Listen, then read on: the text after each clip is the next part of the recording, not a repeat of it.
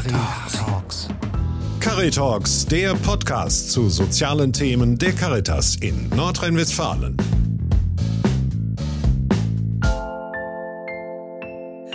Willkommen bei Caritalks. Heute wieder in Kooperation mit der Freien Wohlfahrtspflege NRW zum Thema Armut und Digitalisierung. Ich bin Pia Klinkhammer, Pressereferentin beim Kölner Diözesan Caritas Verband und ich freue mich heute auf meine Gesprächspartnerin Gisela Breuhaus. Hallo Gisela. Hallo, Frau Klinkhammer. Sie haben Erfahrungen mit Armut machen müssen und sehen sich auch konfrontiert mit den Herausforderungen der Digitalisierung. Wir sitzen jetzt ja hier gerade nicht etwa zusammen in einem Raum, sondern wir sind gerade digital zusammengeschaltet. Ist das Ihr erster Podcast? Ja.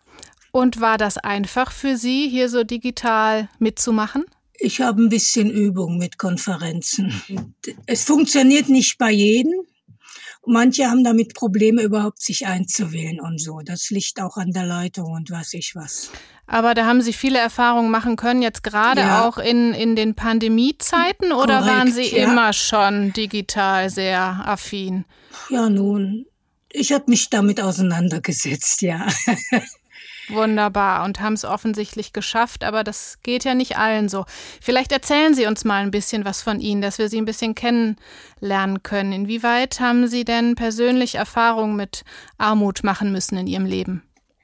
Ich bin zweimal geschieden. Ich habe zwei Generationen ADHS-Kinder großgezogen. Mhm. Und das ist schon ein Dilemma, denn äh, die Kinder brauchen eine besondere Aufmerk Aufmerksamkeitsspanne von uns. Denn äh, es ist ganz wichtig, dass man richtig auf diese Störung eingeht. Mhm. Und man darf die Kinder nicht einfach an, abschieben, irgendwo an eine Sonderschule, wo die überhaupt nicht hingehören. Und dadurch konnte ich nur mit Hilfe von einem Rechtsbeistand durchsetzen, dass die Refinanzierung für die adäquate Beschulung meines jüngeren Sohnes durchgesetzt wurde. Der hat sein Abi und er studiert heute. Mhm. Und ich habe ja, meinen Vati elf Jahre gepflegt. Das war für mich selbstverständlich. Nachdem die Mutti gestorben war, habe ich dem Vati angeboten, du kannst zu uns kommen. Und das auch dann geschehen nach drei Monaten. Und ich habe dann meinen Eingeschiedenen auch noch fünf Jahre gepflegt.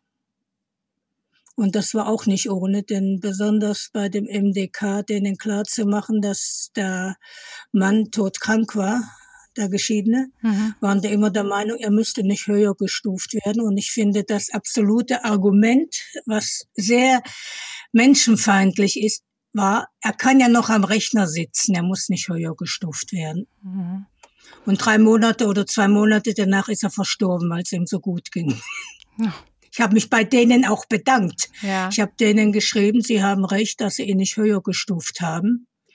Denn äh, er braucht ihre Höherstufung nicht mehr. Da es ihm so gut ging, ist er verstorben. Mhm. Das klingt ja schon nach einer sehr großen Belastung in Ihrem Alltag auch durch die intensive Pflege. Ja. War es Ihnen noch möglich, daneben überhaupt äh, berufstätig zu sein oder irgendwie daran zu denken? Nein, nein. Mein Vati war ein Schlaganfallpatient. Und er hatte eine vaskuläre Demenz. Und bei meinem Nachwuchs war es äh, von der Zeit her, ganztags zu arbeiten, nicht möglich. Halbtags war es auch ein Problem. Ich habe die Zeiten anders genutzt in Sachen Weiterbildung. Mhm. Wie sind Sie denn finanziell über die Runden gekommen all die Jahre? Mehr schlecht als recht. Wie kann man sich das vorstellen? Also durch die Pflege hatte ich Anspruch auf das Arbeitslosengeld und das war auch ein Problem, dem Arbeitsamt manchmal klar zu machen, dass ich meinen Vati nicht alleine lassen kann. Und da hatte ich einmal, die wollten mich da auch runterdrängen. Dann habe ich einen Termin gemacht beim Leiter des Arbeitsamtes. Da habe ich meinen Vati mitgenommen, habe einen Vati dahingestellt im Rollstuhl. Und der hat hinterher nicht mehr gefragt. Da war die Sache klar. Mhm. Tatsachen müssen für sich sprechen manchmal. Die Leute glauben das nicht. Und Ihre Kinder, wie haben die die Zeit miterlebt? Ich habe immer versucht, dass meine Kinder das Wichtigste bekommen. Dadurch hatte ich Kontakte unter anderem auch zum Kinderschutzbund, vorher zu einem ein Jugendamt, wo wir vorher wohnten. Da war eine sehr gute Zusammenarbeit mit uns. Ich hatte da auch einen Ortsverein von FAPF, Alleinerziehende Mütter und Väter, aufgebaut.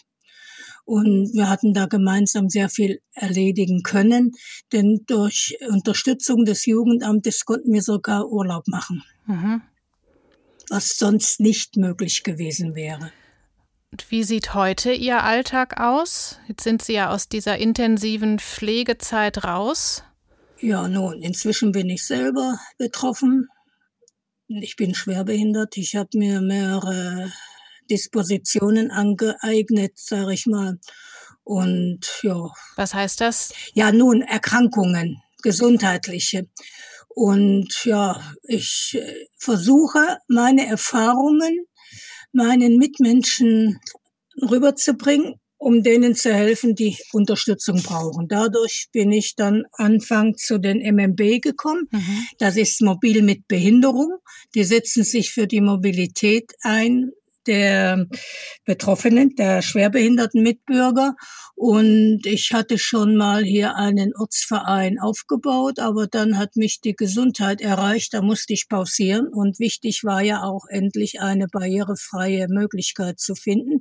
Die hatte ich gefunden. Einmal habe ich da ein Treffen veranstaltet und der Spaß, in Anführungsstrichen Spaß, war Corona, dann ist wieder alles flach gefallen. Also ich bin von den MMB hier die Regionalleiterin in Bonn. Sehr gut. Corona war jetzt schon das Stichwort. Da wollte ja. ich fragen, wie hat denn die Pandemie Sie getroffen, persönlich in Ihrem Alltag und in der ganzen ja, Lebensweise, Kommunikation? Präsenzsitzungen finden nicht mehr statt, aber Videokonferenzen. Und ich bin ja nach dem MMB auch zu Wir Pflegen gekommen und danach zu Selbstaktiv und zu den Körperbehinderten. Mhm. Und da gibt's genug zu tun, wo man sich einbringen kann. Und da sind auch ständig Kontakte, also Langeweile habe ich nicht. ähm, jetzt läuft ja viel digital äh, statt, das haben Sie gerade schon gesagt, keine Präsenzveranstaltungen. Ähm, was in Präsenz stattfinden soll, ist das Treffen von Menschen mit Armutserfahrung am 15. Juli. Das fand, veranstaltet die LAG Freie Wohlfahrtspflege schon seit vielen Jahren. Da sind Sie auch dabei. Ja. Ähm, da ist ja auch das Schwerpunktthema Digitalisierung in diesem Jahr. Sie haben gesagt, Sie haben viele Kontakte jetzt, machen überall mit. Fühlen Sie sich digital abgehängt? Ähm, für mich persönlich nicht, aber es gibt genug Menschen, die haben überhaupt keine Möglichkeit, ins Internet zu kommen überhaupt. Dann haben sie schlechte Leitungen. Dann fehlt auch manchmal die Erfahrung damit. Das ist sehr vielseitig. Ja, bekommen Sie das speziell auch mit von den Menschen, die Sie ja vertreten, Menschen mit Behinderung, dass es da nochmal besonders schwer ist, vielleicht auch in dem Bereich digital mitzuhalten? Äh, für einige ja, aber für viele also allein der MMB, die bestehen ja vor allem auch alle, die ganzen Organisationen und Gruppierungen sind alles Ehrenämtler und die Leute sind schon ziemlich versiert, von denen man noch lernen kann. Mhm. Was fehlt denn am meisten? Sind es die digitalen Endgeräte? Ist es eine Unterstützung, eine Erklärung oder ein anderer Zugang für die Menschen? Wo sehen Sie da so das Hauptproblem? Das kann ich so einfach nicht beantworten. Das sind alle drei miteinander gekoppelt. Mhm. Alle drei Beispiele. Wie empfinden Sie denn dieses, äh, was ich gerade angesprochen habe, das Treffen von Menschen mit Armutserfahrung? Da waren Sie auch schon ein paar Jahre dabei, oder?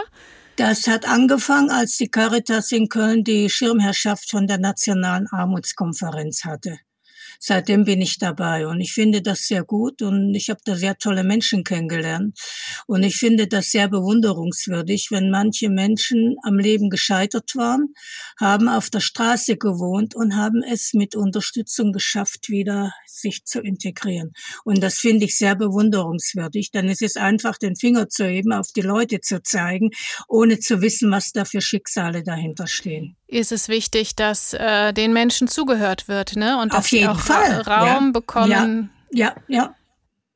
Und ich habe eben dann den Aspekt, weil im Allgemeinen auch bei der Armutskonferenz immer vor allem Arbeitslosigkeit und Obdachlosigkeit im Vordergrund standen. Und ich habe das eben die Schwerbehinderung und das damit alles verknüpft ist eben, das ist auch nicht ohne. Mhm.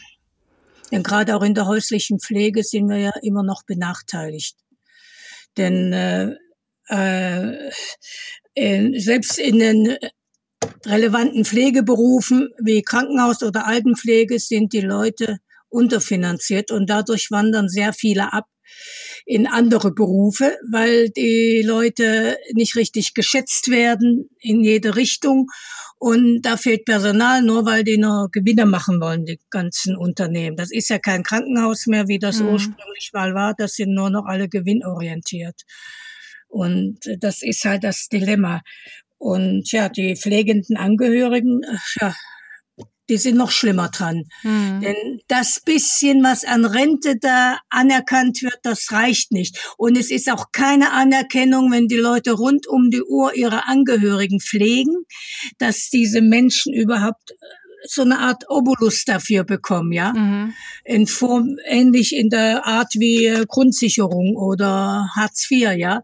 Dass die Leute mehr Anerkennung kriegen und weniger Stress haben, sondern nur die Unterstützung finden, diese Familien zu pflegen.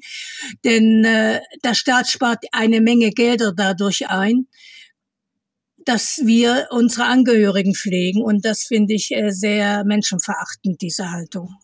Mhm.